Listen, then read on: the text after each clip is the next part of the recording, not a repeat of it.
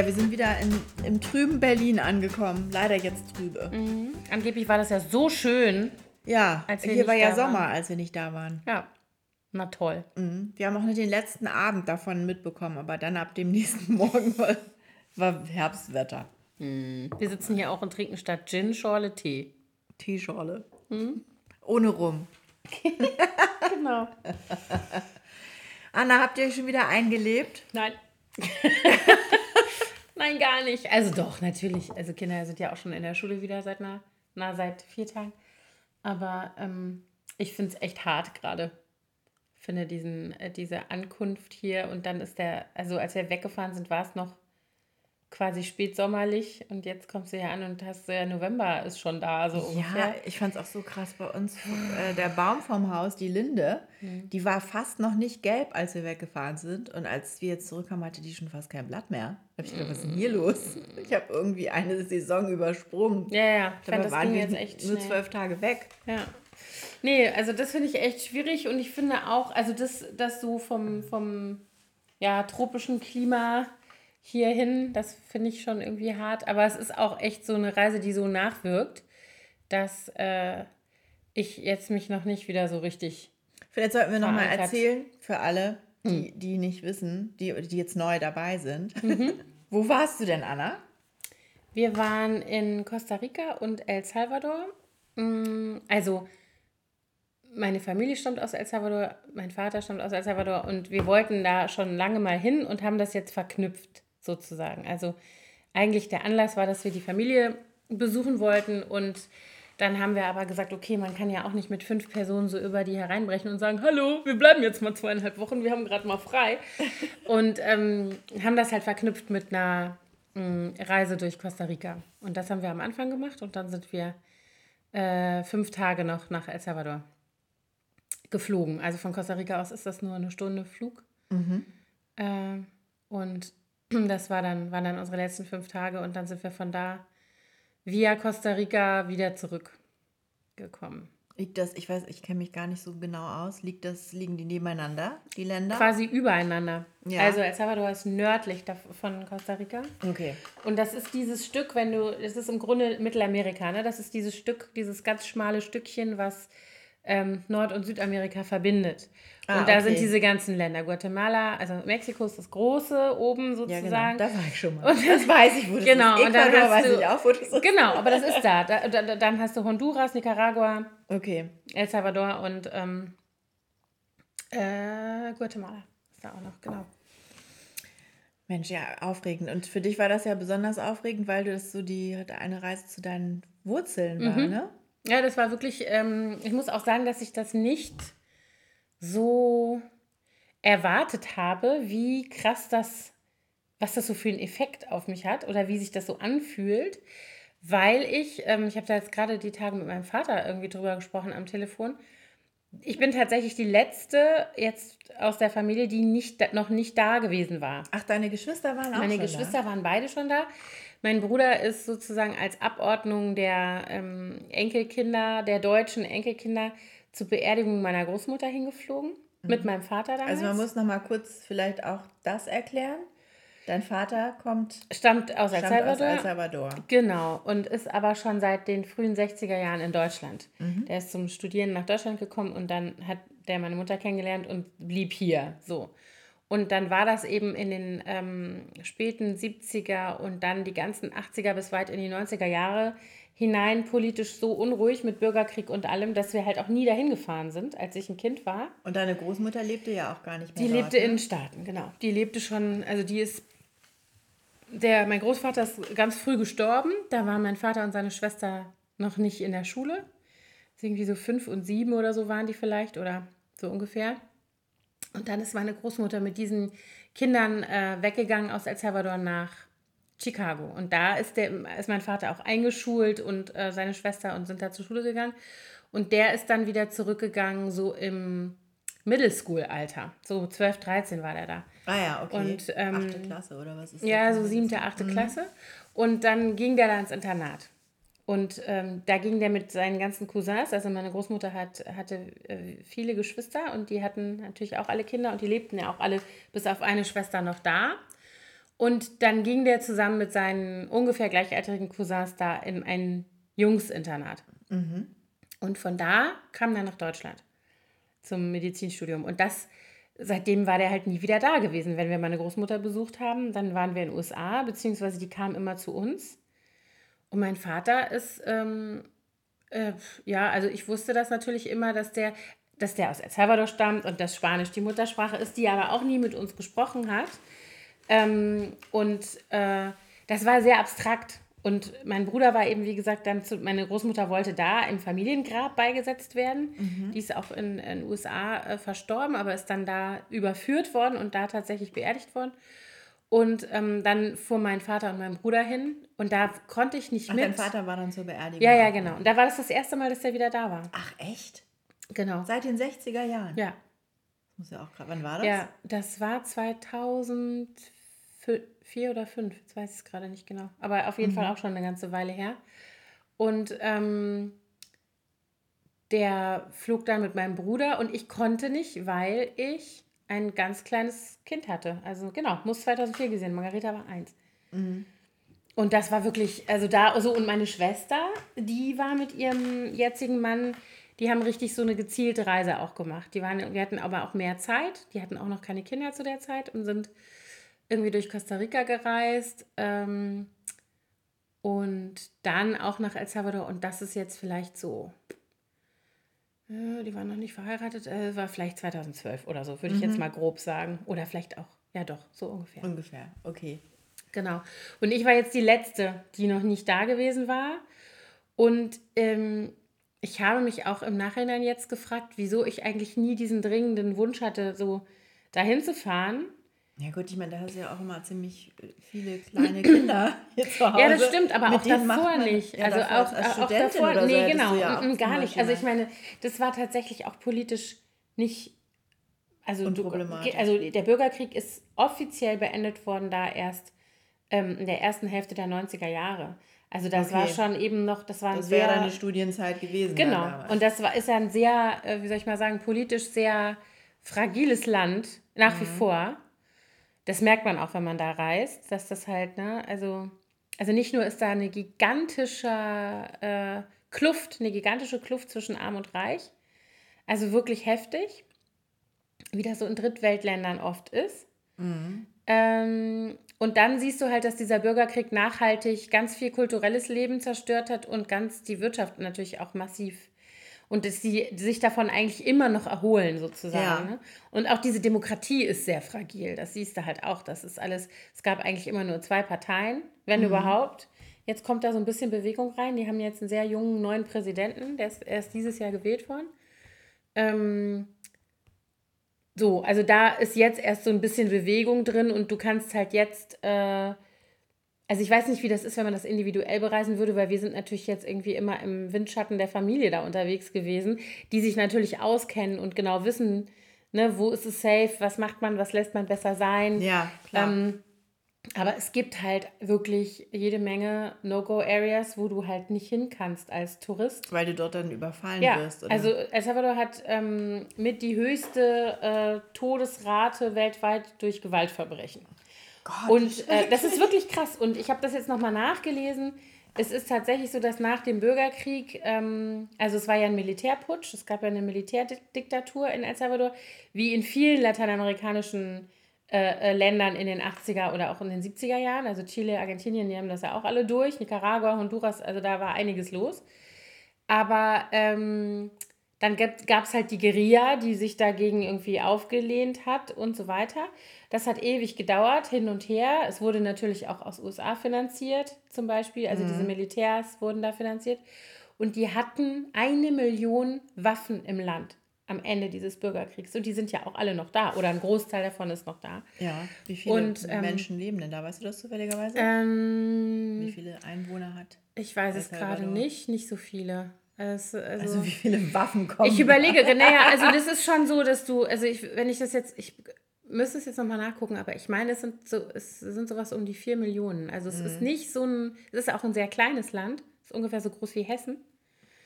Also, also, so jeder Vierte hat eine Waffe, so ungefähr. Ja, ja, so ungefähr. Oh, und ähm, das ist halt wirklich so eine Situation, also wahrscheinlich sind es inzwischen nicht mehr so viele. Also die haben sich schon auch bemüht, dann irgendwann, das hat eine Weile gedauert, aber ähm, keine Ahnung, zum Beispiel Verbrechen durch die Militärdiktatur äh, aufzuklären und so weiter, das ist noch nicht so lange.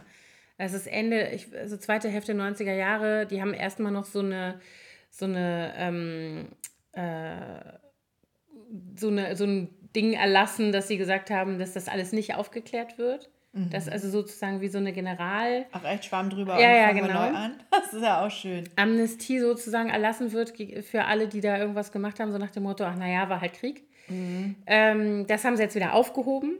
Also jetzt, aber das wurde wieder aufgehoben und da sind, ist äh, der Prozess sozusagen immer noch im Gange, ähm, das sozusagen aufzuklären, was da alles passiert ist. Da gab es auch Massaker und alles, also wirklich schlimm. Und jetzt hast du halt, das sind so zwei Aspekte. Du hast halt diese übrig gebliebenen immer noch Guerillas und sonstige ne? und aufgelöste Militär, irgendwelche Schwadrone, Todesschwadrone, die da durchs Land gezogen sind, die alle nichts mehr zu tun haben, aber die knarren immer noch so ungefähr. Mhm. Und du hast eine große, es gab eine große Welle der Rückführung von salvadorianischen, also nicht nur salvadorianischen, lateinamerikanischen Einwanderern, Einwanderern aus USA, da gab es also ein verschärftes Gesetz. Irgendwann Mitte der 90er Jahre haben die das erlassen, dass also bei der geringfügigsten kriminellen Handlung, also auch Ladendiebstahl oder sowas, kommen die alle gleich wieder werden die zurückgeschickt. Und es gab eine gigantische Welle von ähm, Rückführungen, teilweise von minderjährigen äh, äh, jungen Leuten, die eben zurückgeschickt wurden in ein Land, wo nichts war und die sich in solchen Gangs und Banden zusammengefunden haben. Teilweise sind die schon in den USA entstanden mhm. und sind dann zurückgegangen.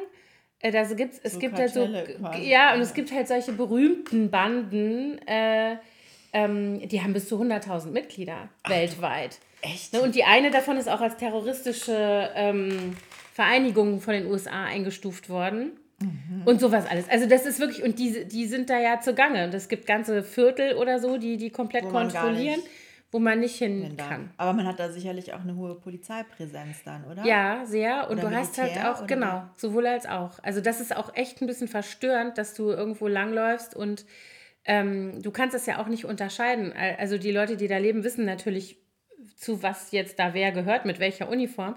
Aber du kannst es als Tourist erstmal nicht unterscheiden. Ne? Ist das Militärpolizei, ist das Polizei, sind das Soldaten, wer ist denn das da? Mhm. Dann tragen die teilweise solche Sturmhauben, dass du auch die Gesichter nicht siehst. Das habe ich noch nie irgendwo so gesehen. Also ich war ja auch in Israel schon vor einigen Jahren, da hast du auch eine hohe Präsenz von Militär und Polizei und Sicherheitskräften. Aber da hast du das Gefühl, dass das irgendwie alles relativ, das ist alles geordnet. Du ja. hast das Gefühl, das ist ein ähm, funktionierendes System, wie man das jetzt auch immer bewerten will, ja, aber du hast das Gefühl, da, du kannst das durchschauen in irgendeiner Form, wer da wer ist und zu wem gehört und nach welchen Regeln die da irgendwie vorgehen. Das ist halt hier anders. Also du gehst da durch und alle, äh, ähm, zum Beispiel auch größere, keine Ahnung, Restaurants, äh, Geschäfte, irgendwie sowas, in, jetzt in der Hauptstadt zum Beispiel, in San Salvador, ähm, leisten sich einen privaten Sicherheitsdienst mhm. und die stehen mit der die stehen mit so Schnellfeuerwaffen vor den, äh, keine Ahnung, Grundstücken oder Gebäuden oder so. Ja. Und das ist schon ein bisschen schräg. Und meine Tante, bei der wir gewohnt haben, die leben in so einer kleinen Stadt, die Santa Tecla, die äh, ähm, wie so ein Vorort ist von, äh, von San Salvador. Und ähm, das ist eine gated Community, wo die wohnen. Mhm. Also mein Mann hat gesagt, der war, der ist, ich bin noch nie in, in äh, Afrika gewesen und noch, auch nie in Südafrika oder irgendwie so. Und der ist da schon unterwegs gewesen, schon vor Jahren. Also, und der sagt, das erinnert mich daran, dass du halt irgendwo reinkommst und du hast halt erstens mal diese Präsenz von bewaffneten Sicherheitskräften und es ist alles irgendwie, also keine Ahnung, du gehst an so einem Park vorbei oder wir fuhren an so einem Park vorbei und da war dann so ein großer Sportplatz und so weiter. Da spielten Leute, junge Leute Basketball. Und dann ist aber dieser Zaun, hat oben Stacheldraht drauf. Aha. Und da steht einer mit der Knarre vor dem Ding. Oder eben diese, diese Straße, wo meine Tante wohnt, ähm, die hat ähm, vorne ein Tor. Und das ist jetzt nicht einfach nur ein Tor, sondern das ist wirklich ein geschlossener mit einem Torbogen, wo du also, wenn du da durch willst, da steht einer, der kontrolliert deinen Ausweis. Ah ja. Es sei denn, du bist dann Anwohner, dann kennt er die Leute natürlich. Aber wer da nicht irgendwie, äh, wenn die nicht wissen, wohin die gehören, dann kommst du da gar nicht erst rein.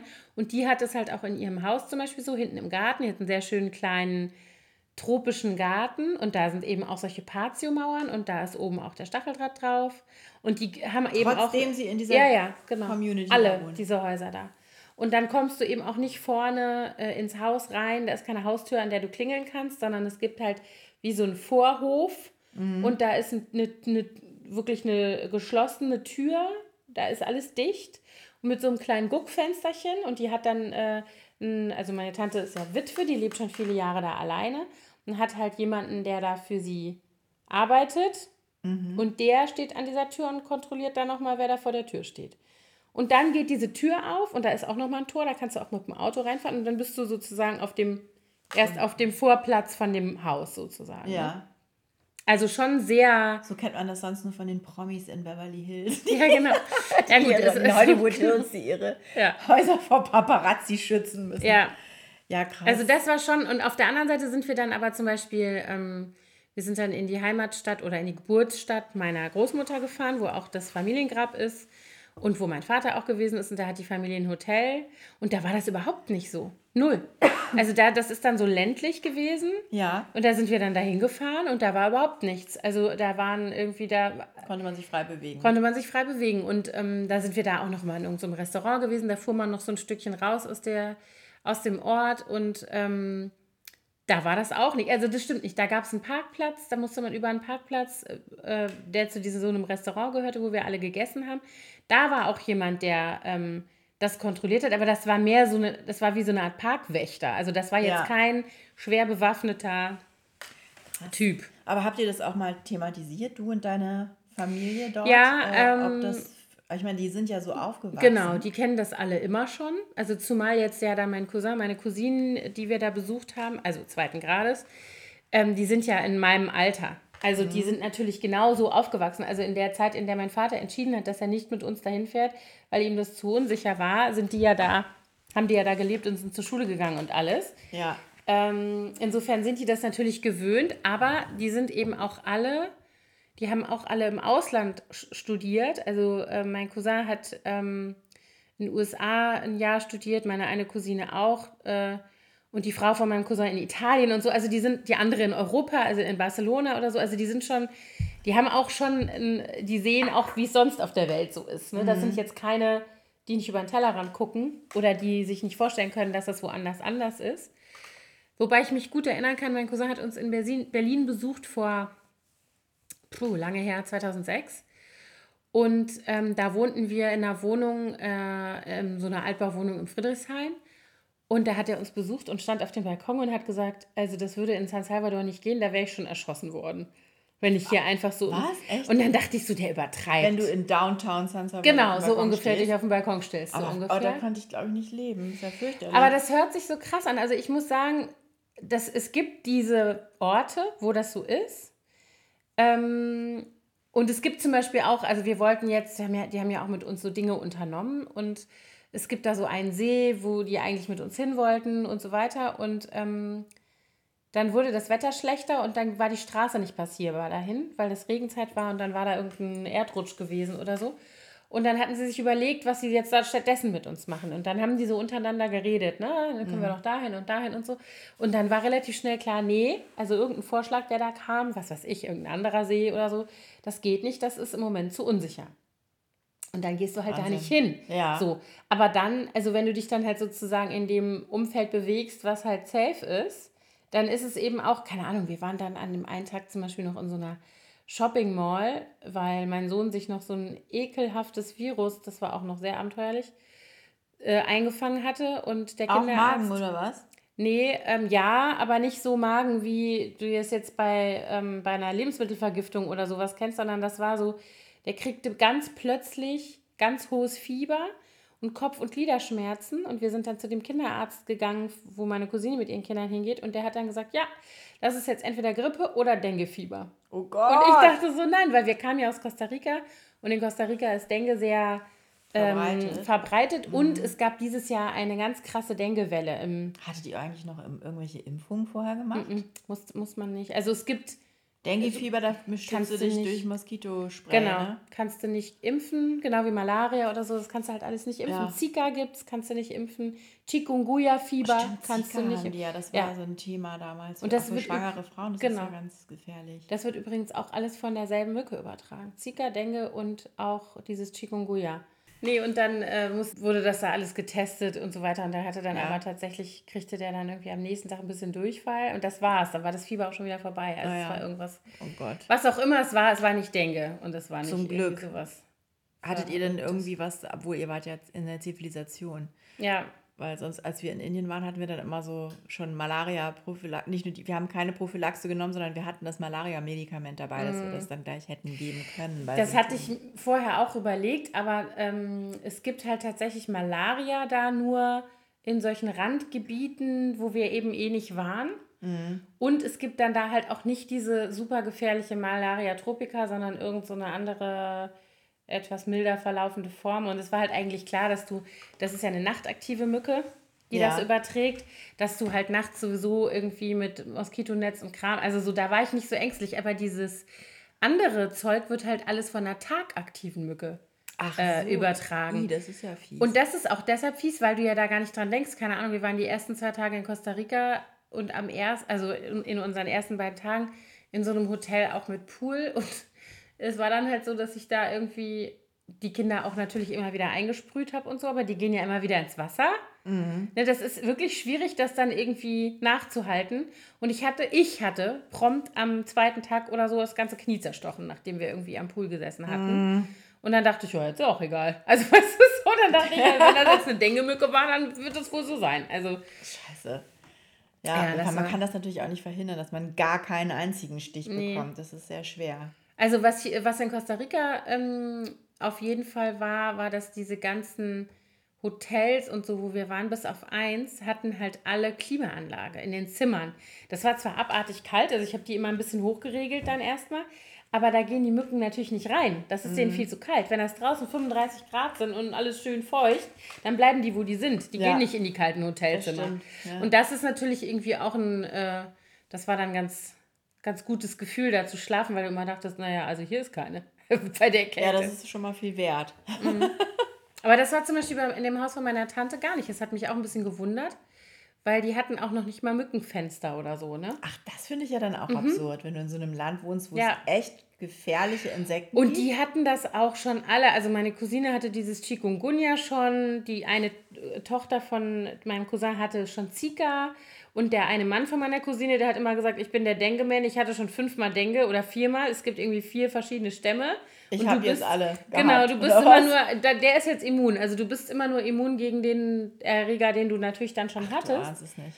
Und das war nämlich so, dass wir da ähm, zum Kinderarzt fuhren und meine beiden Cousinen waren mit uns unterwegs und mit dem kranken Kind. Und unsere anderen Kinder und die Kinder von meinen beiden Cousinen waren halt alle in dem Haus da von meiner Tante. Und der eine Junge hat dann irgendwie gesagt, ähm, der Marius ist von einer tödlichen Mücke gestochen worden. Oh Gott. Natürlich meine Kleine irgendwie losgeheult. Ja, mein Bruder muss sterben, so ungefähr. Oh. Und ähm, dann kam der Mann von meiner Cousine und sagte gar nicht. Ich habe schon viermal Denke gehabt, guck mal, ich bin immer noch da.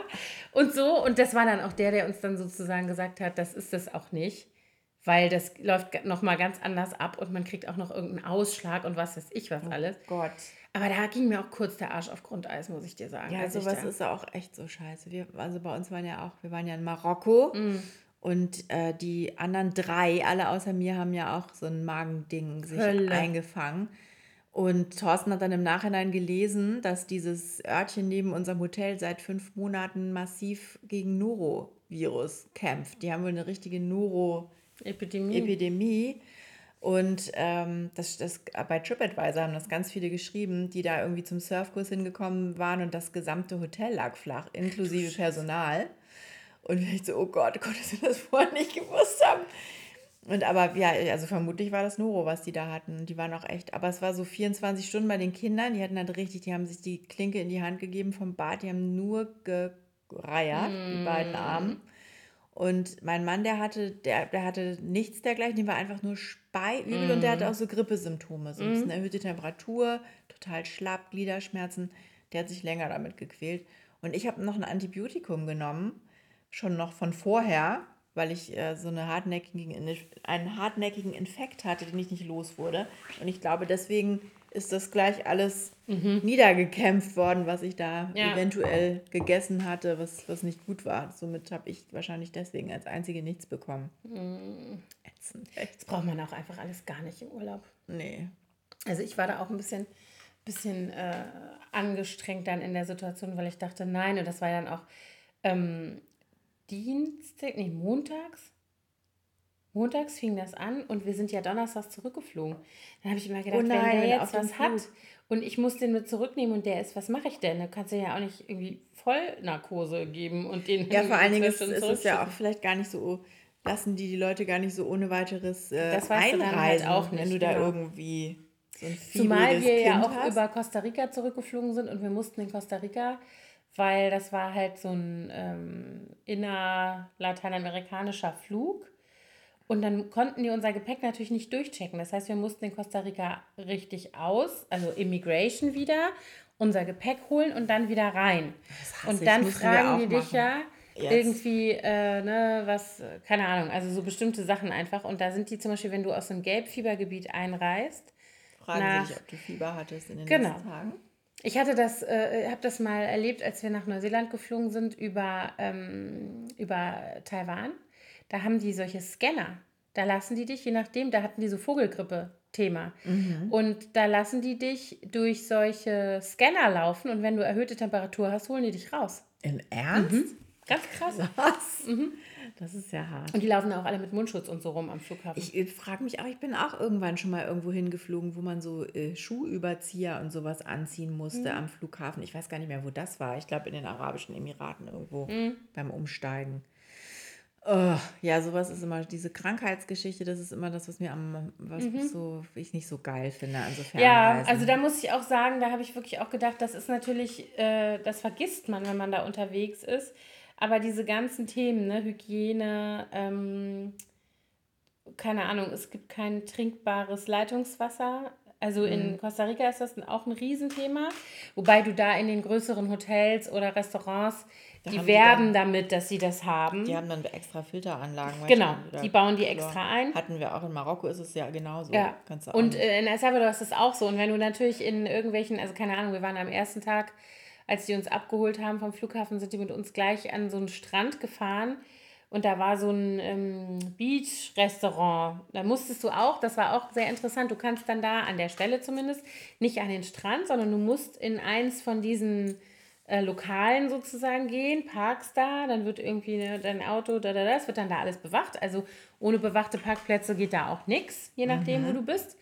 Und dann ähm, kannst du halt an diesen Strand aber du kannst nicht von außen irgendwo an diesen Strand kommen. Ach so, so ohne ist weiteres. so ein Privatstrand. Ja, weil da geht der ja. einer, der geht so ineinander über. Das ist schon ein riesiger Strand, mhm. aber es gibt halt keine Zugänge außer über diese, jedenfalls nicht da, wo wir waren, außer über diese Lokale oder Beach Club oder was da ja. sonst alles war. Und die werben natürlich damit, dass sie ähm, halt cleanes Wasser haben, trinkbares Wasser und auch Eiswürfel. Das ist ja auch immer ein Thema bei und gerade in, in diesen Ländern, Ländern möchte man mm. ja ganz gerne mal ein Eiswürfel ganz genau. Haben. Und ähm, die Kinder haben das geliebt, immer diesen, keine Ahnung, äh, den, den Saft des Tages sozusagen zu trinken. Einen frischen Ananassaft und Papayasaft und alles, was du dir vorstellen kannst. Und ähm, dann waren wir aber da an dem Strand und dann war da so ein Typ mit so einem Stand, der hatte so einen riesigen Eisblock, dann wurde das da immer so abgekratzt.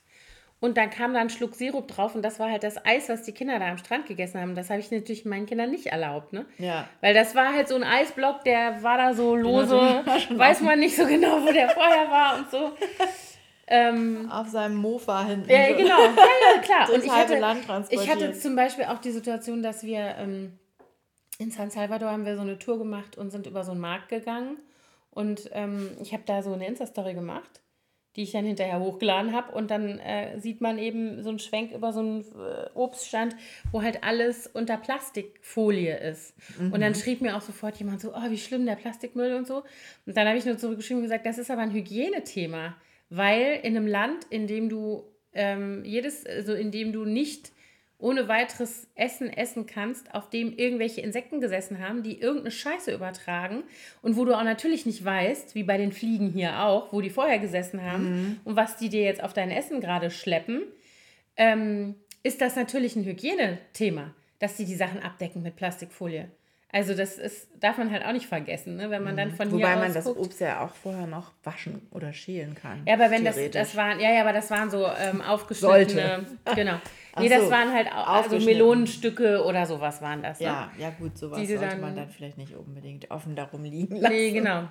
Aber ich habe zum Beispiel auch, wir waren in Agadir im Zug da gab es einen Olivenstand, der sah so toll aus, mhm. aber da, da, standen die Oliven auch so offen aufgebaut mhm. und da habe ich auch nichts gegessen mhm. davon, weil ich auch gedacht habe, sieht zwar alles sehr gut aus, riecht auch alles sehr gut, aber mm, nee. Mhm. Also ich glaube, man darf, das ist das, was ich eben sagen wollte, ne? man vergisst es dann manchmal und fühlt sich irgendwie so, und alle anderen machen das auch. Ja. Und dann waren wir in diesem Restaurant, dann haben wir über, er sagte mein oh, Cousin, was wollt ihr denn essen? Dann habe ich gesagt, was kannst du denn empfehlen? Das war natürlich alles ganz viel so fischlastig, was da gab am, am Wasser direkt. Und dann ähm, habe ich dann gefragt, was sind denn Conchas? Und das sind Muscheln. Das sind diese großen Konks, oder nicht? Diese Schneckenhäuser, die Seeschnecken? Nee, das sind so flache. Ach so. Auf jeden Fall sagte der, die isst man halt lebendig. Ugh. Also wie Austern.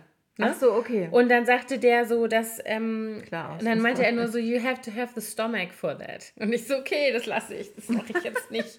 Weil er sagt, die wachsen halt auch so in so kloakigen Gebieten mm. und so, das ist nicht so ohne. Und es ist auch äh, unter sozusagen dann da Salvadorianern umstritten, ob man das jetzt eigentlich essen soll oder ja. nicht. Das ist eine Spezialität, aber äh, das haben wir nicht gemacht. Ah ja, weil wir haben nämlich in der, in der äh, auf den Bahamas, da gab es diese Konks heißen mhm. Ich dachte, das wäre vielleicht das gleiche. Das mhm. sind aber diese Seeschnecken, diese mhm. großen. Und die isst man auch roh. Vielleicht sind die. Die das. schneiden die in Stücke und, ja. und das dann machen die so eine Art Ceviche da draus. Ja, aber dann ist es ja schon wieder gegart, wenn es Ceviche ist. Ja, durch die Säure. Mhm. Ne? Also was heißt gegart? Das ist dann, ja, ja. Äh, auf jeden Fall setzt dann irgendwie so eine Art Garprozess, Garprozess ein, ja, genau. ein. Fermentierung. Ja, genau. Ja, aber das war wirklich sehr, also es waren so viele Aspekte, die da an dieser Reise so spannend waren. Also das eine ist natürlich, ich war noch nie überhaupt in Südamerika. Ich war schon in den Tropen, aber halt in Asien, ja. Südostasien. Das hat mich schon an vielen Stellen sehr daran erinnert. Kamst du mit dem Klima dann ganz gut klar? Ich habe ja mal Kreislaufprobleme. Es ging ganz okay. Ich hatte zwei Themen. Das eine war, die ersten zwei Tage in Costa Rica waren wir auf der Karibikseite. Und das war unfassbar heiß. Also das war so eine krasse, feuchte Hitze. Ja, das, das fand ich schwierig. So hoch ist, ich schwierig. Und da waren es fast 40 Grad. Also es waren irgendwie so 37, 38 Grad. Da komme ich ja so an meine Grenze. Mm. Das war auf der Pazifikseite nicht. Und das zweite Mal war, als wir in Costa Rica in den Bergen waren. Da sind wir auf 1650 Meter hochgefahren. Ah, dann ist die Luft so dünn. Und da hatte ich echt Probleme. Ähm, da hatte ich Migräne plötzlich. Mhm. Und das war ja Regenzeit jetzt. Also das gab schon so das ein oder andere Unwetter zwischendurch. Ne? Also nicht so dieser ekelhafte Dauerregen, den man hier so kennt, sondern wirklich so Wolkenbruch. Ja. Und da kam halt irgendwie Wetter und dann hatte ich Migräne plötzlich. Oh, das war ärgerlich. schrecklich. Und das lag, glaube ich, an der Höhe. Also da hatte ich echt Probleme. Kann gut sein. Mit dem Kopf. Ansonsten fand ich das da, also ich mag das ja gerne. Ich bin ja schon eher so der Sommertyp. Und El Salvador fand ich zum Beispiel mega angenehm vom Klima. Das war natürlich, also für die war das jetzt kalt. Das war für euch so ah, angenehm. Ja, ja, genau. Wir waren so T-Shirt und äh, äh, Shorts oder so und meine Cousine Rollkragenpulli, wirklich. Und Downjacke. Ja, so ungefähr. und ähm, das war wirklich lustig. Äh, das war jetzt für salvadorianische Verhältnisse eher kühl, weil halt Regenzeit und halt auch ein bisschen windig und so. Das fand ich auch lustig, als in Marokko, als wir da im Hotel waren. Das war auch schon dann ein bisschen frischer abends. Und die hatten dann am Wochenende eine Veranstaltung, wo irgendeine Firma so ein Event in dem Hotel gemacht hat. Und das waren halt alles Marokkaner, die da ankamen. Mhm. Und die kamen wirklich auch alle in so kleinen, weißt du, diese kleinen Downjacken mhm. und Rollkragenpullovern. Und wir lagen im, am Pool im Bikini so, äh, was ist mit denen los? ja. ja, genau. Das war da so ähnlich. Das war wirklich lustig. Die waren da alle mit langen Hosen und so, ne? Und wir so, also, ich meine, es war jetzt auch nicht so super heiß, dass dir, aber du hast halt immer so eine Grundwärme mhm. und halt auch natürlich diese Luftfeuchtigkeit. Aber jetzt erzähl mal, du hast mir das ja schon privat vorhin erzählt, aber du musst nochmal erzählen, wie ihr empfangen wurdet. Ja, das war echt der Hammer. Also wir sind ähm, angekommen und wir hatten, also wir sind ja in Kontakt schon die ganze Zeit. Das ist ja jetzt nicht so, dass wir da irgendwie äh, so ganz ins Blaue gefahren sind und wir haben natürlich auch Fotos schon, das ist ja heutzutage alles in Zeiten von äh, Smartphones und Internet alles kein, äh, kein Problem mehr. Und wir hatten so eine äh, WhatsApp-Gruppe, in der wir uns vorher schon geschrieben haben und mhm. immer so, was wollt ihr denn machen und ne, ne, ne. Und da war das schon so, dass wir, mein Cousin kam von einer Geschäftsreise aus Santo Domingo und Panama zurück und er hatte dann in dem Ankunftsbereich auf uns schon gewartet. Der Flieger kam eine Stunde vor unserem aus Costa Rica und äh, dann hatte er schon gesagt, er wartet da auf uns und wir kamen also aus dem Flieger und der steht da und schwenkt eine Deutschlandfahne. das ist ja auch so lustig, weil das ist ja sowas, das wird so, also hierzulande würde ich das Nein. seltsam finden und würde denken, ach du Scheiße. Das war aber irgendwie so süß, ne? der hat sich ja. einfach so gefreut und hat sich da was überlegt. Und dann ist er mit uns also rein Immigration und ähm, hat, haben wir unsere Koffer geholt und so. Und dann kriegten wir schon in der WhatsApp-Gruppe, kriegte ich dann schon eine Nachricht von der Family mit einem Foto, dass sie alle auf dem Weg sind zum Flughafen. Und mit alle, also tatsächlich meine beiden Cousinen, die Frau von meinem Cousin, alle dazugehörigen Kinder, was insgesamt sieben Stück sind und meine Tante und die Männer von meinen Cousinen. Also alle, wirklich, waren auf dem Weg äh, zum Flughafen und hatten dann schon so ein Foto gemacht, so, ja, wir sind gleich da, so ungefähr. Und dann sind wir da aus dem Flughafen gekommen und dann waren die da alle, ne? Das war schon wirklich krass. Also so auch die, meine Kinder waren auch so total geflasht, ne? Die waren ja, so, für die muss es ja abgefahren sein, dass ja. da so ein so ein unbekannter Familienstamm irgendwie Clan. Richtig viele auch äh, gleich, ne? Und das ist ja nur ein Anteil. Also das waren ja also von hier meinem Cousin und meinen Cousinen, deren Mutter und äh, deren Oma und meine Oma waren Schwestern. So ist ja die Verwandtschaft. Also, also Großcousinen dann quasi. Genau, also zweiten Grades. Zweiten Grades, ja. genau. Und ähm, die Kinder sind natürlich jetzt nochmal eine Generation weiter und nochmal ein Stück weiter weg eigentlich von der ja. Blutsverwandtschaft her. Und ähm, das war aber jetzt irgendwie tatsächlich besonders schön. Also als wir uns das letzte Mal gesehen haben, äh, meine Cousinen habe ich tatsächlich noch nie. Nee, das stimmt nicht. Meine eine Cousine war schon mal in Deutschland, aber das ist 20 Jahre her. Bestimmt, wenn es reicht. So. Und die jüngste kannte ich überhaupt nicht in echt, ja. Mhm. Und als mein Cousin das letzte Mal in Berlin war, da gab es in dieser ganzen Familie ein Kind und das war unsere große Tochter, die war drei. So. Und seitdem haben die halt alle geheiratet, Kinder gekriegt. Ne? Ich habe auch noch ein paar Kinder gekriegt und so. Das war halt jetzt irgendwie so schön. Die, auch waren, die, die, Kinder waren ja auch so ein Alter, so ungefähr. Ungefähr. Also Eure die große war ein bisschen älter als die Genau, andere, ne? die ist die älteste. Das war auch für die war es, glaube ich, ein bisschen, die fand es auch super, aber die hatte jetzt nicht so einen Ansprechpartner in ihrem Alter, weil der nächstjüngere ist zwar nur ein Jahr jünger als sie, aber der ist halt schon noch sehr kindlich. kindlich. Mhm. Und, ähm, das ist in dem Alter, macht das total viel total. aus. Total. Also der hat sich super gut mit meinem Sohn verstanden, mhm. ne, obwohl er zwei Jahre, fast drei Jahre älter ist. Und der hat selber, also das sind die zwei Älteren, der ist ähm, gerade 15 geworden und der jüngere Bruder ist gerade 13 geworden. So. Und die waren mit meinem Sohn, das hat super gut gematcht. Und dann von meiner anderen Cousine die Kinder, da ist das Mädchen genau gleich alt wie meine Kleine. Mhm. Drei Monate älter oder so. Das waren die, die, ich habe auf den Fotos gesehen, da war sie immer mit einer ja, genau, zugange. Genau. Und die Ach, hat noch einen jüngeren süß. Bruder, der ist acht, nee, sieben, der Emilio. Und die ähm, also der hat sich auch total an die großen Jungs geklebt. Der fand meinen Sohn super. Ich fand dieses Foto so herrlich. Ihr habt den ja allen Bayern München Trikots ja. mitgebracht, ne? Ja, weil das sind alles da totale Fußballfans. Allerdings sind die äh, ähm, und die gucken auch gerne so europäische Liga, ne? Das finden mhm. die total interessant. Und die ähm, Familie von der Frau meines Cousins, die haben italienische Wurzeln. Die sind also alle so Juve und so Fans. Ja. Das ist natürlich in der Familie. Und der Mann von meiner anderen Cousine ist Spanier. Der ist Real Madrid-Fan. Emma, hörst du uns? Unsere Freundin Emma ist großer Fußballfan, großer Real-Fan. Da musste ich sehr lachen, weil auch spanische äh, ähm, Wurzeln da sind. Und ähm, deswegen sind die, das war denen schon ein Begriff. Ne? Also so europäische Clubs und ähm, Bayern kennen die natürlich auch alle. Und als mein Cousin hier war, das war eigentlich der Hintergrund, da war gerade die WM hier in Berlin vorbei. Also der ist einen Tag nach dem Finale äh, in Berlin angekommen. Mhm. Und da war dieses Fußballthema irgendwie riesig. Der hat sich damals auch noch ein Nationaltrikot gekauft hier und so und war so total im Thema. Und eigentlich wollten wir Deutschland-Trikots für alle mitbringen, ja. weil das der Aufhänger war. Aber dadurch, dass jetzt halt gerade aktuell nichts ist, ist Gibt's das letzte keine. Trikot, genau, es gab keine Kindergrößen mehr. Also Erwachsenengrößen kein Problem. Und ich wollte jetzt auch irgendwie nicht 80 Euro pro Trikot ausgeben. Das, nee. hätte, das hätte es gegeben. Ja, das hätte ich vielleicht für alle Kinder. Aber das passt ja auch nur kurz bei den kleinen ja, Menschen. Ja, So, und dann haben wir ähm, für die Erwachsenen hatten wir dann für die Männer hatten wir Deutschland-Trikots und für die Kinder haben wir dann äh, die Bayern-Variante mitgebracht. Das fanden die aber super, die haben sich alle voll gefreut. Niedlich. Wir mussten ja auch irgendwas mitnehmen, was jetzt nicht so viel wiegt. Du kannst ja jetzt auch nicht Gott weiß was mitschleppen, Ja. ne? Was habt ihr denn den Mädchen mitgebracht? Die Mädchen, denen habe ich so, also die beiden kleinen Mädchen, die ähm, äh, Isabella ist, wie gesagt, zehn und die Kleine ist acht Grad geworden von meinem Cousin. Denen habe ich solche ähm, Umhängetaschen, weißt du, aus so einem festeren Baumwollstoff mitgebracht, mit so einer Klappe, wie so eine Kindergartentasche eigentlich, aber ein Ja. bisschen größer. Und da gibt es ein Label, die machen die, gibt es auch hier am Hackischen Markt äh, in solchen Läden.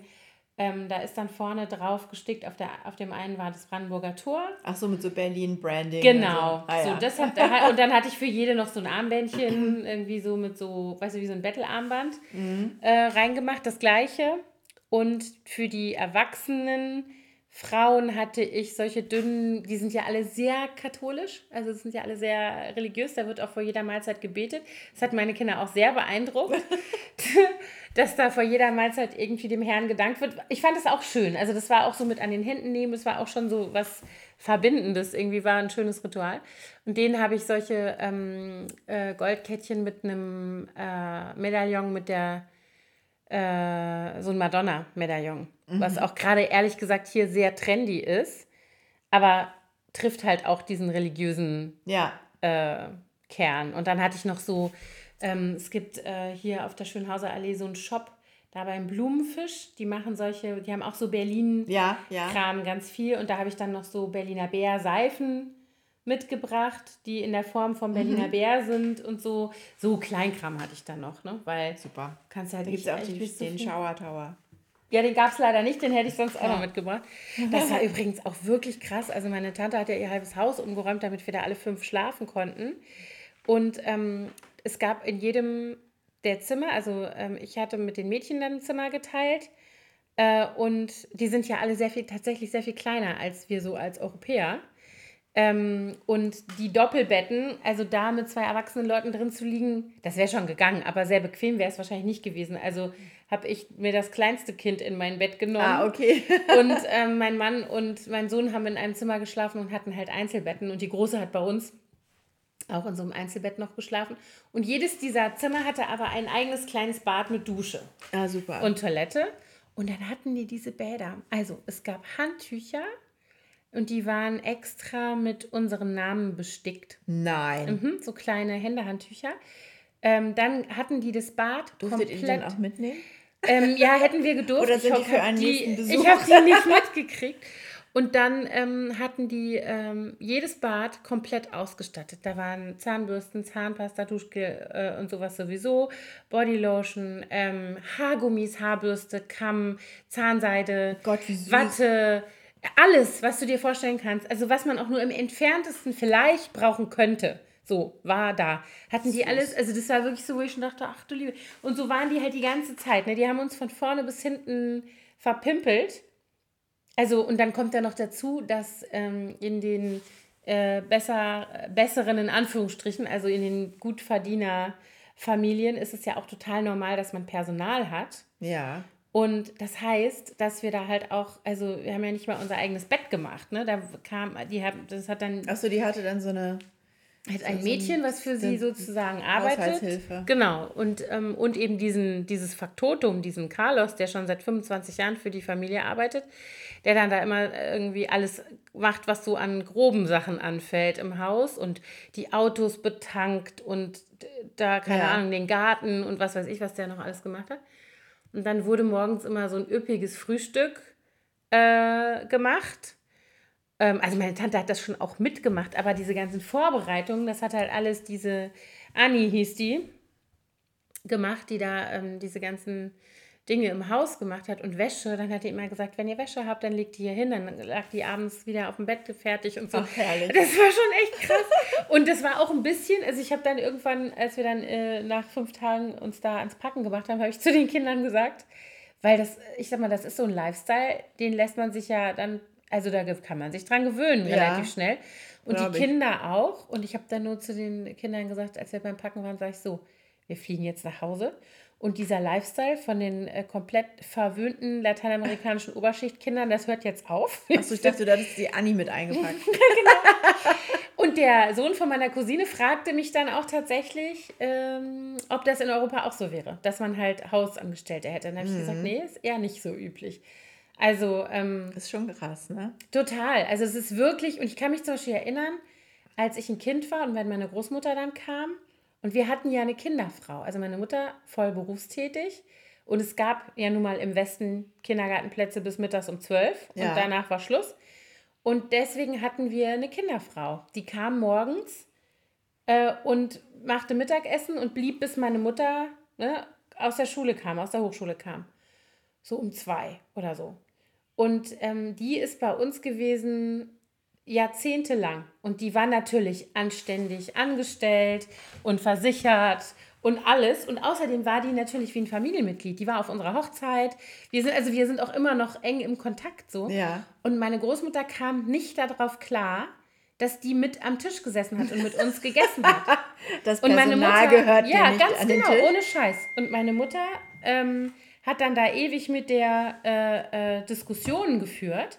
Und da kann ich mich als Kind dran erinnern, dass wir. Was ist denn jetzt los? Du hast deinen Ton. Ich habe meinen Ton hier an. an. Himmel. Anna. Mein Sohn schreibt mir Nachrichten. Egal. Ähm, und das ist natürlich da schon ein ganz krasses Klassensystem. Ne? Das mhm. ist eine ganz andere Nummer als hier.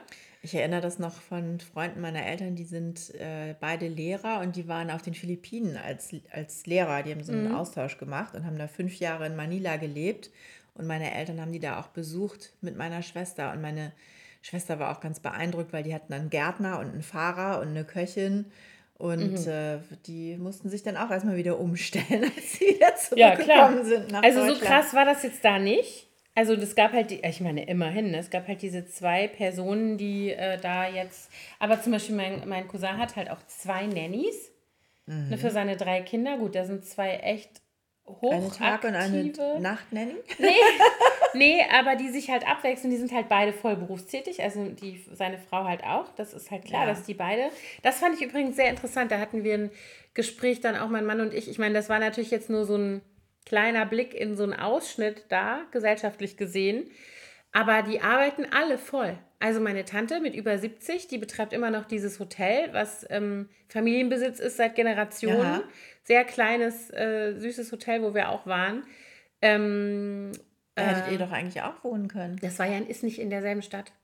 Ach so, das sie ist, wohnt nicht in demselben Ort, in dem ihr Hotel nee, ist, was sie betreibt. Nee, nee, nee. Die fährt, und die fährt dann da irgendwie zwei, drei. Das ist, muss man muss auch sagen, jetzt ist Nachsaison.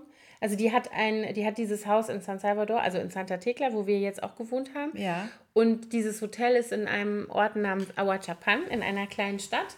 Und ähm, da hat sie eben auch noch äh, Erstens mal kann sie in dem Hotel auch übernachten, aber sie hat da auch noch ein Haus. Ach so, und wenn so dann kleines, Saison ist, dann ist genau. sie dort. Also so habe ich das jetzt verstanden. Okay. Aber die gibt da auch sehr viel inzwischen ab. Die ist halt auch nicht mehr so die allerjüngste, wobei die sehr aktiv ist und sehr, also halt voll im, im Leben ist so. Ne? Die hat also dieses Hotel und meine beiden Cousinen sind auch beide voll berufstätig und die Frau von meinem Cousin auch. Mhm. Und natürlich haben die dann Nannies. Ja. Und sag mal, wie ist es bei denen mit der Schule? Müssen die Kinder dann, die können ja wahrscheinlich nicht alleine zur Schule nee. fahren, die werden dann gebracht?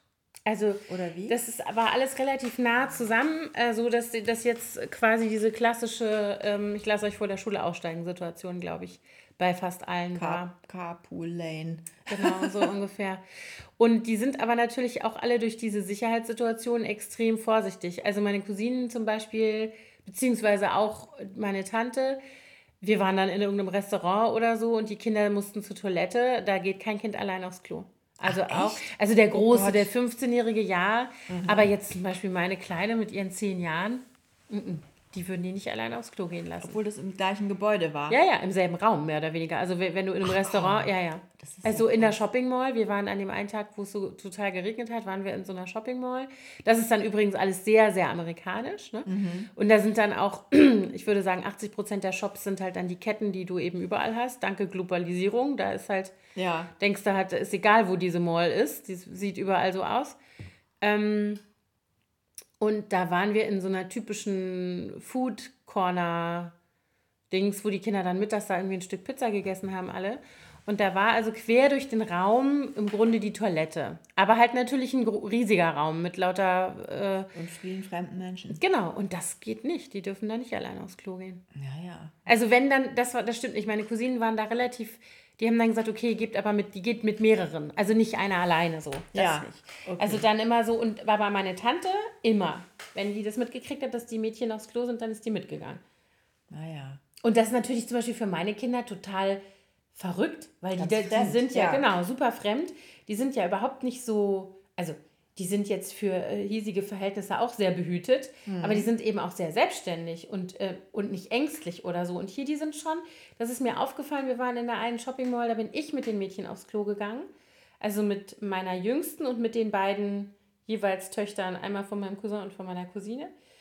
Und da ist eine Sicherheitsfrau in dem Fall auf der Toilette gewesen und jedes Mal, wenn einer vom Klo kam, hat die die Kabine kontrolliert und erst dann durfte der nächste rein.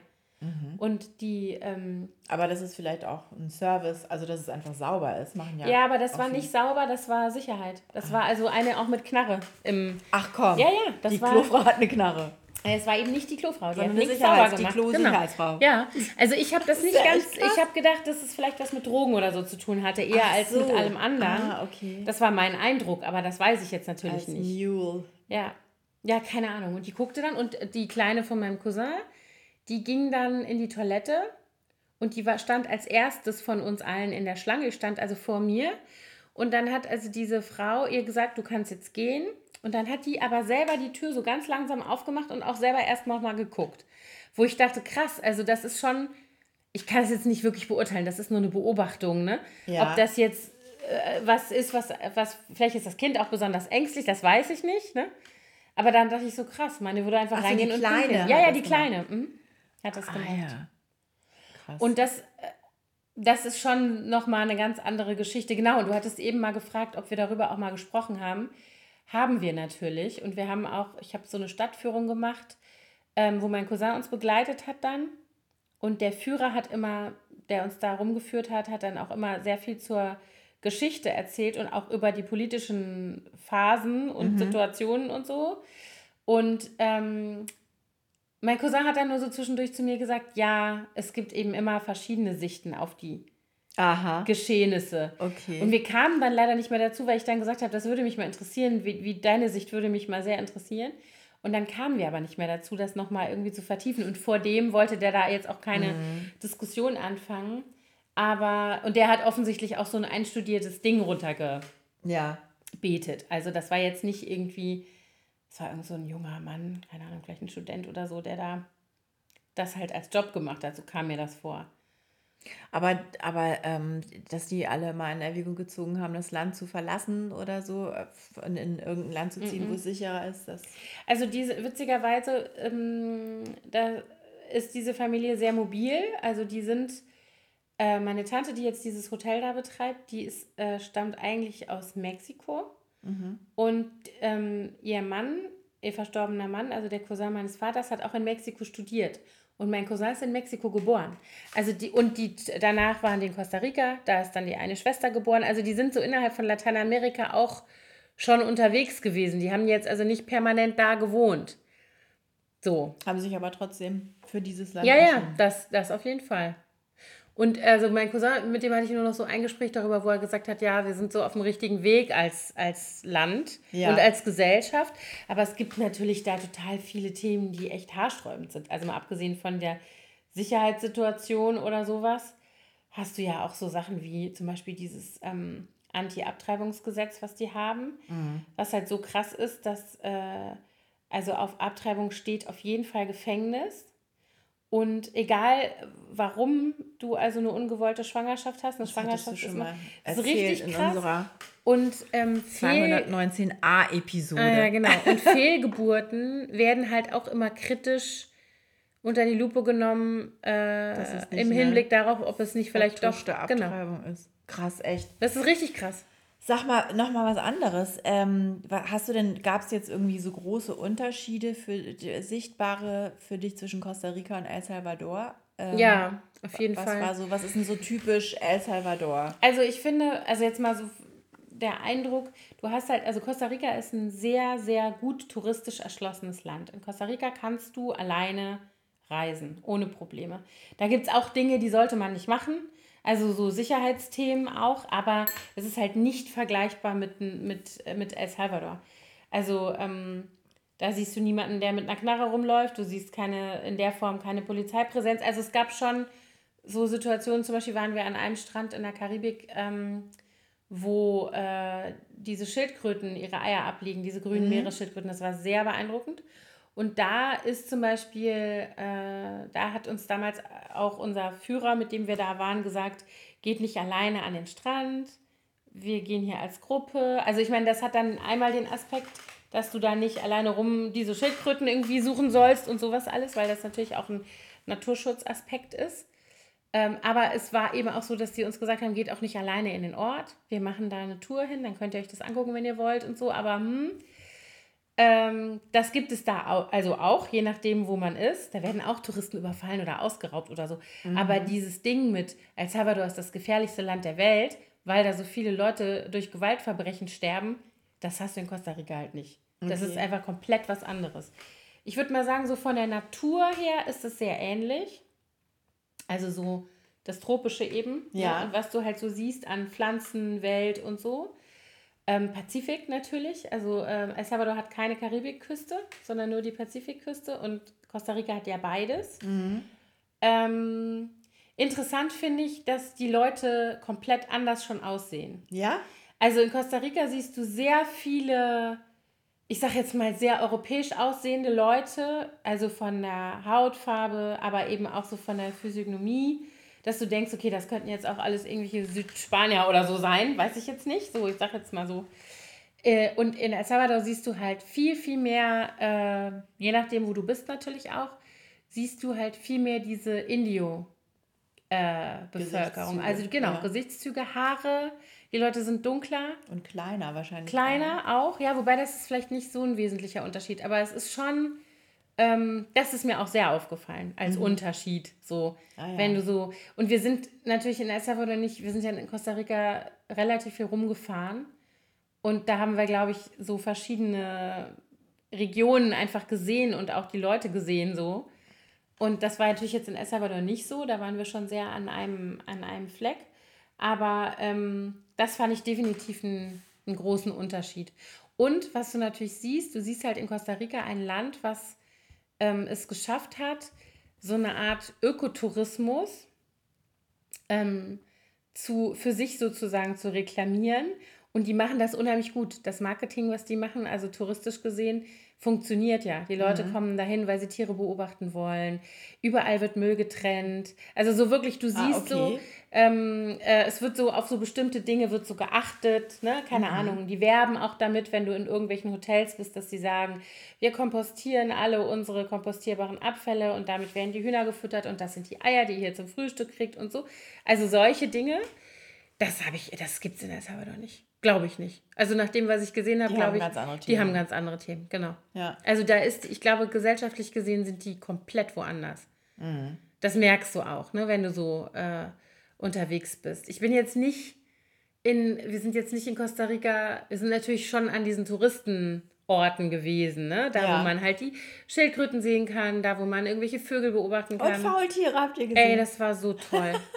Das fand ich so cool. Das war der Hammer. Also da habe ich wirklich, ich muss wirklich sagen, ich habe vorher gedacht, obwohl mir das auch Leute schon erzählt haben, die da schon waren, dass man die wirklich sieht.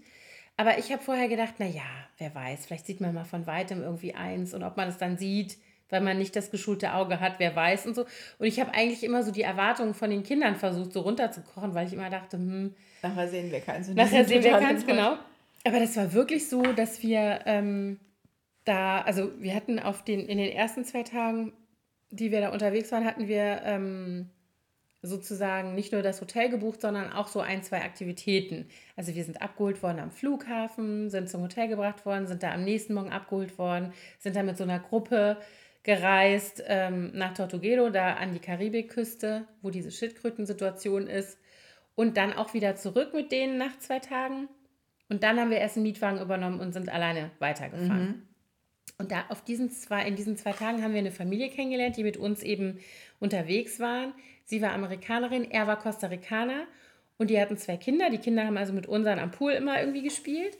Und der war auch aus der Tourismusbranche. Und der hat uns dann gesagt, ah, wo fahrt ihr denn jetzt als nächstes hin? Dann müsst ihr das machen. Ach, super. Ja, der war, der war auch wirklich super nett. Und das ich habe mich nämlich schon gefragt, als ich das immer so auf Insta verfolgt habe, ob ihr diese Route komplett ausgearbeitet habt vorher oder ob ihr das auch so mal so spontan. Nee, äh, das hatten wir ausgearbeitet bzw. ausarbeiten lassen. Also da haben wir uns beraten lassen von Leuten, die da also schon waren oder irgendwie ne, touristisch da erfahren waren ja. schon und gesagt haben, das passt gut, das ist zu bewältigen, die Strecke, weil du kannst es ja auch aus der Ferne nicht einschätzen. Ja. Wie lange brauche ich wirklich für 200 Kilometer oder so da? Ne? Wie sind mhm. die Straßen? Keine Ahnung. Und der hat uns dann aber noch gesagt, da, da müsst ihr da hingehen und ähm, da gibt es das und das zu sehen. Und der hatte uns eben gesagt, wir sind dann von da aus mit dem Auto nach, ähm, das ist eine Vulkanregion. Costa Rica hat sieben oder acht aktive Vulkane. Und ähm, da hat er gesagt, wenn ihr da seid, da gibt es ein, das ist wie so ein Reservat, also wie so ein Naturschutzgebiet und da leben relativ viele äh, Sloths, äh, Faultiere.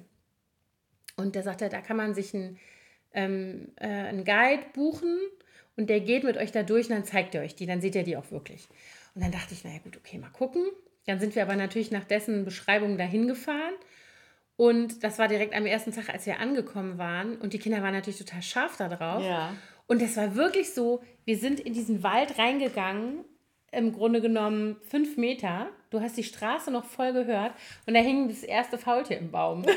Das war so krass. und die sind ja so witzig. Die sind wirklich skurril und witzig. Ja. Und dann sind wir, dieser Typ, der uns dann da geführt hat, der war auch, die waren auch alle echt, die Costa Ricaner, alle wahnsinnig nett wirklich wahnsinnig nett. Also klar, alles Leute, die im Tourismus arbeiten und so weiter, aber auch an der Tankstelle und wo wir überall waren und im Restaurant und irgendwo in einem Supermarkt. Super nette Leute, netter Menschenschlag so.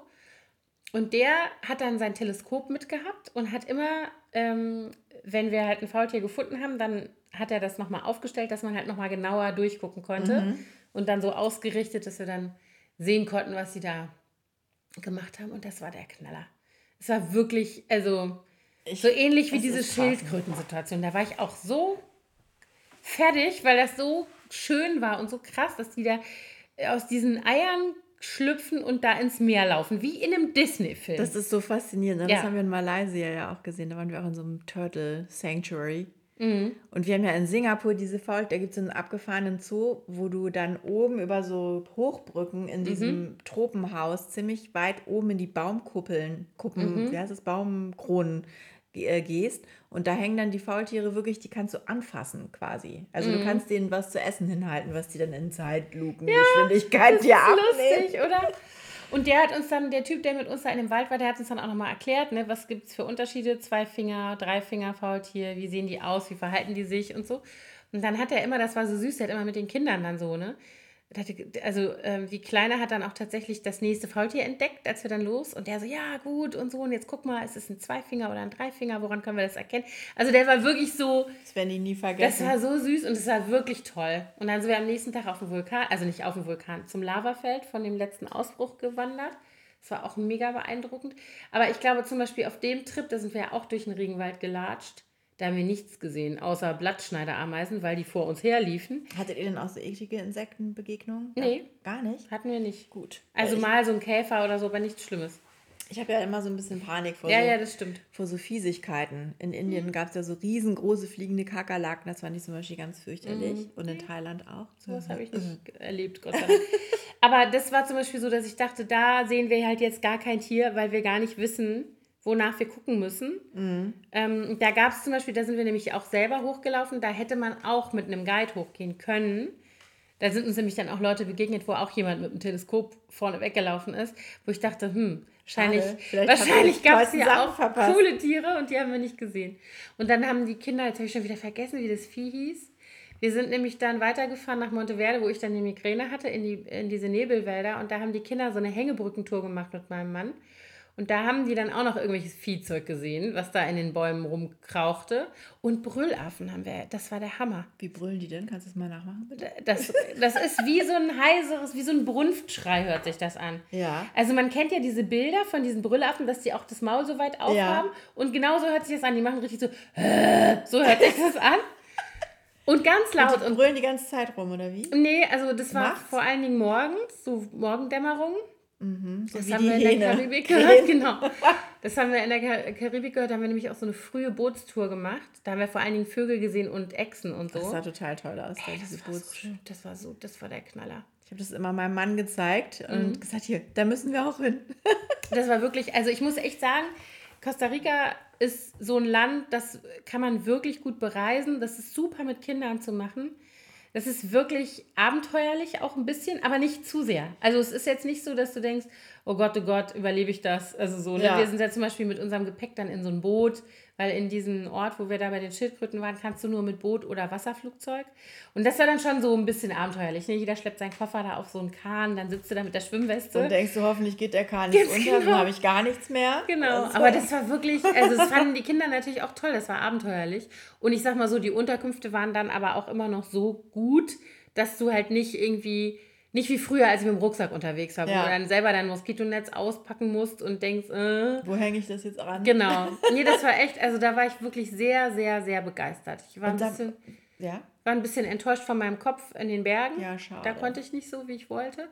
Aber ansonsten, das war ein Traum. Und Pazifik war, da waren wir dann am Schluss nochmal zwei Tage, war auch wunderschön. Und ist das, äh, wie ist denn das so von den Preisen her? Ist das teuer da oder wie muss man sich Kommt das so ein bisschen drauf an. Also im Prinzip nicht. Also wenn du jetzt in den Supermarkt gehst oder so, dann ist das alles. Es sei denn, du kaufst jetzt natürlich irgendwelche europäischen Produkte, aber dann bist du halt auch selber schuld. Ja, Äh, also in Costa Rica war das alles sehr äh, moderat. Aber wenn du natürlich irgendwo in, einer, in einem Hotel, in einer Hotelbar sitzt und Ja, bestellst eine. Caipirinha, dann kostet die halt eine. Caipirinha. So, ne? Aber so alles andere pf, war da wirklich sehr moderat. El Salvador nicht so. Da kam es so ein bisschen drauf an. Also so, wir waren den einen Tag, abgesehen davon, dass wir gar nicht selber bezahlen durften. Mein Cousin hat die ganzen fünf Tage immer zu mir angenehm. gesagt. Ja, aber es war auch aber sich ein unangenehm. bisschen schlecht. Der hat dann immer gesagt, wenn ich irgendwas bezahlen wollte oder mein Mann, dann hat er immer gesagt, your money is nothing worth in El Salvador. I told you. Und dann habe ich mir gesagt, ja, hier Kreditkarte. Und dann hat er immer gelacht. Und dann hatte immer schon einer irgendwie bezahlt, bevor wir. Wie süß. Wir hatten keine Chance, wirklich. Und ähm, deswegen kann ich es nur so ungefähr einschätzen. Wahrscheinlich werdet ihr dann nach und nach die ganzen Kinder von denen hier in Deutschland Ja, beherbergen hoffe. dürfen. Ich hoffe es. Und wir haben die euch so revanchieren. ja, genau. Wir haben die natürlich auch zurück eingeladen, wie verrückt. ja, Aber das wäre ja cool, wenn die mal kommen würden. Also ich hoffe halt auch, dass die Kinder, die haben sich echt gut verstanden. Also gerade jetzt hier meine Kleinste mit den Mädels da, die ist jeden Abend neben mir ins Bett gefallen und hat immer gesagt, Mama, ich liebe unsere Familie. Die war so total, also die war wirklich, ich hatte so das Gefühl so vom, jetzt von diesem Lebensgefühl und von diesem so Klicken mit denen, da war die ganz vorne dabei. Die war so happy. Aber haben die jetzt noch Kontakt? Haben die schon Handys, die? Nee, Kleinen? haben die nicht. Ähm, aber das ist wahrscheinlich, also die Jungs hatten schon Handys, die äh, größeren Jungs. Die ähm, Mädels alle noch nicht und die Kleinen sowieso noch nicht. Ja. Mein Cousin hat ja noch so vierjährige Zwillinge, so. die da rumflogen immer. Wahnsinn. und ähm, nee, aber die wollten jetzt unbedingt mal skypen. Mhm. Also jetzt mal gucken, das werden wir schon irgendwie hinkriegen.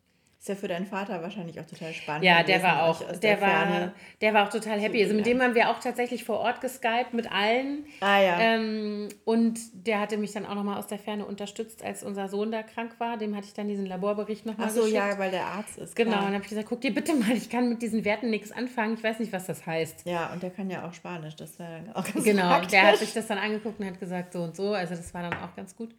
Aber das fand ich zum Beispiel auch, was ich, ich habe ja immer schon das Gefühl, dass unsere Familie, also jetzt meine Herkunftsfamilie, dass so eine Art von Familienkultur und Innigkeit miteinander und Zusammenhalt und so, dass das schon überdurchschnittlich ist für hiesige Verhältnisse. Aber wenn du dahin kommst, dann bist du halt nochmal am ganz anderen Punkt. Also was da los ist, mit dieser, also so dieses, diese Vorstellung von Familie oder das Bild, was, Ja, das Bild stimmt auch nicht. Nein, die Werte auch, was damit so zusammenhängt, ne? dass man einfach zueinander gehört und so weiter, weil man halt Familie ist. Ja. Und das wird auch so gelebt. Also Schön. Also das ging auch die ganze Zeit in die, natürlich haben wir sowieso viel über unsere Großmütter gesprochen und über diese Familie, wie das alles kam. Mein Cousin hat da so äh, uns dann erzählt, ne, der erste, das sind ja auch Immigranten gewesen, ähm, diese Seite der Familie zumindest, also meiner Großmutter aus Italien tatsächlich. Mhm. Und dann hat er also erzählt, die ersten, die da ankamen, sind mit dem Schiff gekommen aus Padua und ähm, ein wollten nach Venezuela und ein Teil ist aber da an Land gegangen in El Salvador. Keiner weiß warum und der Rest ist weitergefahren. Und das sind halt die ersten Escapinis, nämlich heißen die. Mhm. Der Mädchenname meiner Oma. Da vor Ort gewesen und das Hotel hieß früher Pension Padua, was halt jetzt dieses Hotel so. ist. Und das hat halt ein Ur-Ur-Urgroßvater von mir da irgendwie eröffnet. Mhm. Und was wollte ich jetzt eigentlich gerade sagen? Genau, und dann ist die ganze Zeit die Rede von dieser, von dieser, von den Ahnen sozusagen. Aber es geht auch die ganze Zeit ähm, meine Tante Dingsbums und mein Onkel sowieso. Und dann hat er immer gesagt und so. Also es wird auch so kultiviert. Ja. So dieses Gefühl, dass man zusammengehört und so. Ne? Das fand ich sehr, sehr schön. Das hat mir echt äh, gefallen. Und das war auch wirklich dann so eine Innigkeit und eine Nähe. Das ist auch so was Schönes, so, dass, dass du das deinen Kindern ja. so weitergeben kannst. Ja, ne? das war echt toll. Die waren auch Dafür. geflasht. Also so dieses. Wie cool, ja. sich noch irgendwie so eine ganze neue Familie da zu haben. Ja. Also neue, alte. Ja, ja, ja, ja, aber das war, ist wirklich so. Also das war wirklich so, dass also mein, mein Cousin uns auch so vorgestellt hat und dann allen gesagt hat, so, zu seinen Kindern gesagt hat, das ist eure Tante Anna, das ist euer Onkel Markus. Also nicht so, das sind die, kommen aus Berlin, die sind irgendwie mit uns verwandt, sondern. Es war gleich ganz Ja, eng. ja, genau. Schön. Und auch eure Cousins und Cousinen und so, das, also das war echt, es war sehr, sehr schön. Wir waren da bestimmt nicht zum letzten Mal. Wie schön. Ich will jetzt auch gleich losfahren. Ich hätte natürlich jetzt nicht diesen ganzen Familientribe da. Mhm. Aber es klingt, klingt trotzdem alles sehr aufregend und schön.